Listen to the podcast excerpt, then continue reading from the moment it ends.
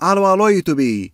Depois de irmos por vários cargos, vamos finalmente ir para aquele que, infelizmente, todo mundo presta mais atenção. Considerado por alguns como a pessoa mais poderosa do Brasil, talvez até da América Latina, o presidente da República. Mas será que ele é tão poderoso assim? O que, que ele pode ou não fazer? Quanto que ele ganha? Ou seja, para que serve o presidente da República? Fica até o final e bora descobrir. É sempre importante lembrar a divisão dos poderes. Tem aqueles que fazem as leis, aqueles que as interpretam e aqueles que as executam.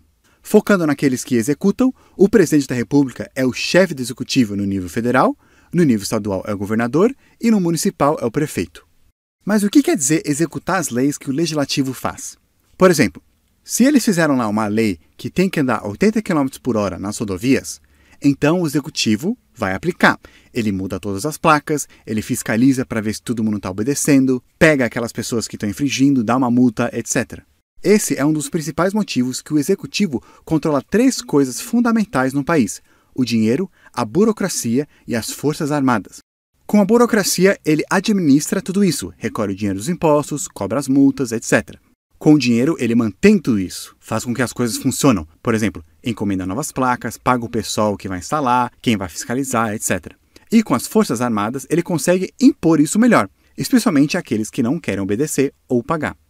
Por causa dessas três coisas, muitos consideram o executivo, como presidente, o mais poderoso dos três poderes. Afinal, quem controla as armas consegue forçar as outras pessoas a obedecer, quem tem dinheiro consegue pagar por essas armas ou comprar apoio, e com burocracia, consegue organizar tudo e legitimizar as coisas. Para evitar então que um presidente abuse o seu poder ou se torne até um ditador, o Brasil, assim como muitos outros países, adotam algumas medidas para tentar balancear as coisas. É aí que entra o Congresso, o órgão principal que vai fiscalizar o poder do presidente, que já falamos um pouquinho melhor num outro vídeo. Muitas das coisas que o presidente faz têm que ser aprovadas pelo Congresso. Além disso, também tem o judiciário, que existe para garantir que nenhum dos outros dois poderes faça alguma coisa anticonstitucional. E se o presidente fizer algo de errado, o Congresso pode abrir um processo de impeachment contra ele, apesar que, além disso ser raro, é muito complicado e difícil de acontecer. Beleza, sabemos qual a função do Poder Executivo. Mas e agora? O que, que ele faz com isso? O que exatamente ele faz? Bem, basicamente, o presidente tem dois cargos: chefe de Estado e chefe do governo um mais focado para fora e outro mais internamente. Como chefe do Estado, o presidente cuida de três áreas principais em diplomacia. Primeiro, ele representa o país ao mundo afora. Então, ele recebe chefes de Estado de outros países, chama países para negociar, discursa na ONU, nomeia diplomatas, etc. Segundo, tratados. Ele pode fazer ou desfazer tratados e acordos com outros países, tratados políticos, econômicos, ecológicos, etc.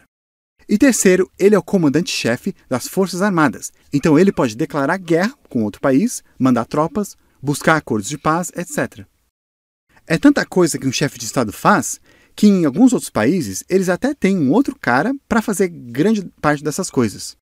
Mas no Brasil é só o presidente, que além dessa função, ele também é o chefe de governo, ou seja, ele cuida também da política interna do Brasil. E eu dividi isso em três áreas principais.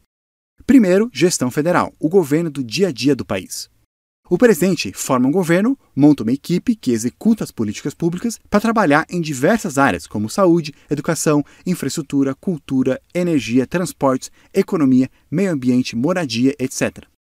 Para ajudar com isso, então ele cria alguns órgãos que vão administrar cada área. Esses órgãos são chamados de ministérios e ele pode fazer quantos que ele quiser, basicamente. O presidente, então, escolhe algumas pessoas que vão trabalhar em cada área e liderar esses ministérios. Essas pessoas são chamadas de ministros. E eles também montam uma equipe para trabalhar com eles dentro desse ministério. A segunda tarefa importante de um chefe de governo é escolher e apontar os líderes importantes para alguns cargos. Um deles são os ministros do Supremo Tribunal Federal e outros tribunais superiores. Cuidado para não confundir esses ministros com os ministros que trabalham lá nos ministérios. Esses daqui são os ministros do Poder Judiciário e, além de ser apontados pelo presidente, eles devem ser aprovados depois pelo Senado. Além desses cargos, o presidente também aponta os comandantes do Exército, já que, como falamos, ele é o chefe das Forças Armadas, e os diretores do Banco Central e o Procurador-Geral da República. A terceira mega importante tarefa do presidente, dentro do Brasil, é o processo legislativo. Sabemos que é o poder legislativo que faz as leis. Mas o presidente da República, no Brasil, também pode iniciar um processo de lei, enviando para o Congresso depois debater, alterar se eles quiserem, aprovar ou não. Além disso, todas as leis que o Congresso passar, para elas poderem começar a valer, o presidente tem que depois assinar embaixo, ou seja, sancionar. Se ele não assinar, quer dizer que ele vetou aquela lei e ela não passa, não vale. Ele pode fazer isso na lei inteira, como também somente um pedaço da lei. Aí, se quiser, o Congresso pode se reunir de novo para ver se eles derrubam esse veto ou não. Como o processo de fazer leis demora um pouco, um presidente ele também pode fazer algumas outras coisas para meio que furar fila. Essas são as medidas provisórias. Assim que elas são decretadas pelo presidente, elas já estão valendo como lei por 60 dias e podem ser prolongadas por mais 60. Elas só viram uma lei permanente se o Congresso aprovar depois. O presidente ele faz isso não só para furar fila, como também às vezes obrigar o Congresso a debater um assunto que eles não estão querendo, porque assim que decretado, eles têm 45 dias para debater essa medida, ver se eles aprovam ou não. Em algumas situações de emergência, o presidente também pode decretar estado de sítio ou calamidade, que é uma maneira do presidente ganhar um pouco mais de poder para ele poder fazer ações mais rápidas, sem precisar pedir permissão toda hora do Congresso. Mas esses são casos extremos. Na maior parte das vezes, como vimos, o presidente precisa trabalhar junto com o Congresso, porque de várias coisas que falamos aqui, o Congresso está na cola para ver se aprova ou não. Mas uma das coisas mais importantes que eles têm que trabalhar junto é com o dinheiro. O Congresso não só tem que aprovar o orçamento que o Executivo prepara, para falar quantos que eles vão gastar em cada área, o que, que eles vão fazer ou não, quantos que eles vão recolher, mas também o Congresso ele vai lá e fiscaliza para ver se isso está sendo usado certinho, supostamente. E aí começa aquela discussão que fala que todos os presidentes do Brasil eles têm que se vender para poder agradar ao Congresso, que é controlado por uma maioria de políticos que estão lá mais à procura de seus próprios interesses. Muitos desses políticos eles se alinham com qualquer um que paga bem, não importa muita ideologia. Não é à toa que a gente vê alguns políticos que já trabalharam ou foram aliados do governo PT e depois foram do Bolsonaro. Como que um presidente então ganha esse apoio do Congresso? Bem, além de o que deveria acontecer mais, tentar apresentar uma boa ideia com argumentos bons, muitos também já usaram outras maneiras um pouco mais convincentes. Uma delas é através daqueles ministérios que falamos no começo, que são supervisionados pelo presidente. Além desses ministros, tem bastante gente que trabalha dentro desses ministérios e muito dinheiro rola lá dentro. Então, uma maneira que o presidente ou até um candidato a presidente faz para poder ganhar apoio de partidos é prometer para eles alguns ministérios. Muitas vezes, eles até criam mais ministérios para poder ter mais cartas na manga. Com isso, um partido não só tem acesso a um monte de cargos para ele poder colocar quem ele quiser, como também ele tem acesso ao orçamento que ele vai receber daquele ministério. Sem contar o fato deles ganharem prestígio por terem sido quem cuidou de um ministério. Outra maneira de conseguir apoio é prometer estatais, as empresas públicas que o governo é dono, ou ele é dono com parceria com alguém. Além daquelas que a gente conhece mais, como a Petrobras, Infraero, os Correios, os bancos BNDES, Caixa, tem outras que são mais desconhecidas. Algumas são a Mazul, que é uma empresa que foca em tecnologia nuclear, especialmente submarinos, a Bambi, um braço interno do Banco do Brasil, que errou na hora de escrever Brazilian em inglês, Bear, uma empresa com sede lá em Bermudas, responsável por contratar seguros fora do Brasil para Petrobras, e várias outras. Tem uma lista tanto no Wikipedia quanto no site do governo se você quiser ver quais são todas as empresas estatais do Brasil. Tem aquelas que o governo federal cuida, o governo do estado e o governo municipal. Aí, do mesmo jeito que ele faz com ministérios, um presidente ele pode prometer uma estatal para um partido, para eles ganharem mais cargos para cuidar, terem acesso a mais dinheiro e currículo. Outra maneira, só que aí 100% ilegal, de ganhar apoio é comprando mesmo, com dinheiro, pagando propina.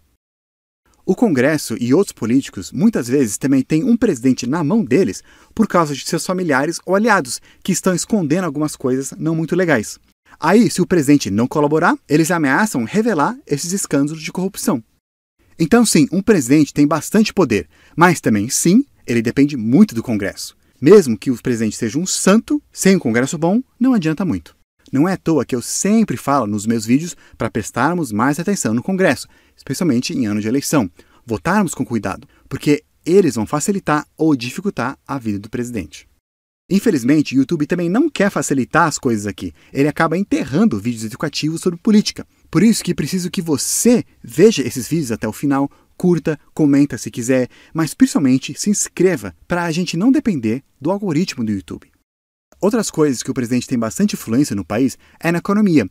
Ele pode implementar políticas que vão melhorar ou piorar a situação econômica do país, como fazer alguma coisa com o salário mínimo, investimentos exteriores, gastos públicos, arrecadação dos impostos, controle de preço, todas as coisas que podem mexer bastante com o desemprego e a inflação. Ele também trabalha junto com os governos de estado e dos municípios. Ele negocia bastante com eles, tanto que tem até um dinheiro que o governo federal arrecada que é transferido para ajudar municípios e estados. Como que se elege um presidente?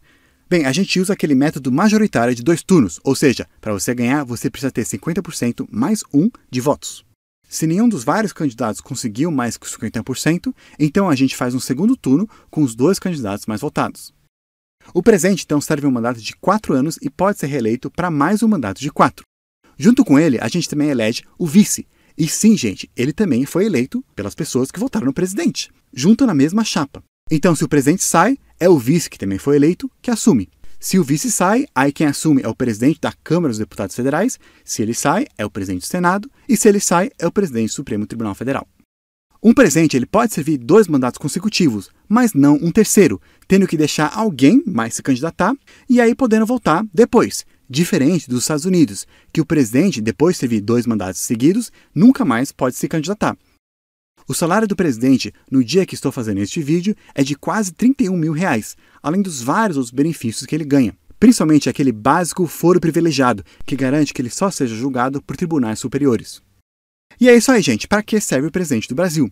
Muito obrigado por todos que acompanharam esses vídeos até agora. Se você perdeu um, clica nessa playlist que já deve estar aparecendo na minha cara aqui e compartilhe com outras pessoas, para mais pessoas verem, mesmo que as eleições já passaram. É importante agora a gente cobrar os políticos que foram eleitos. Mas por enquanto eu vou ficando por aqui e nós nos vemos na próxima.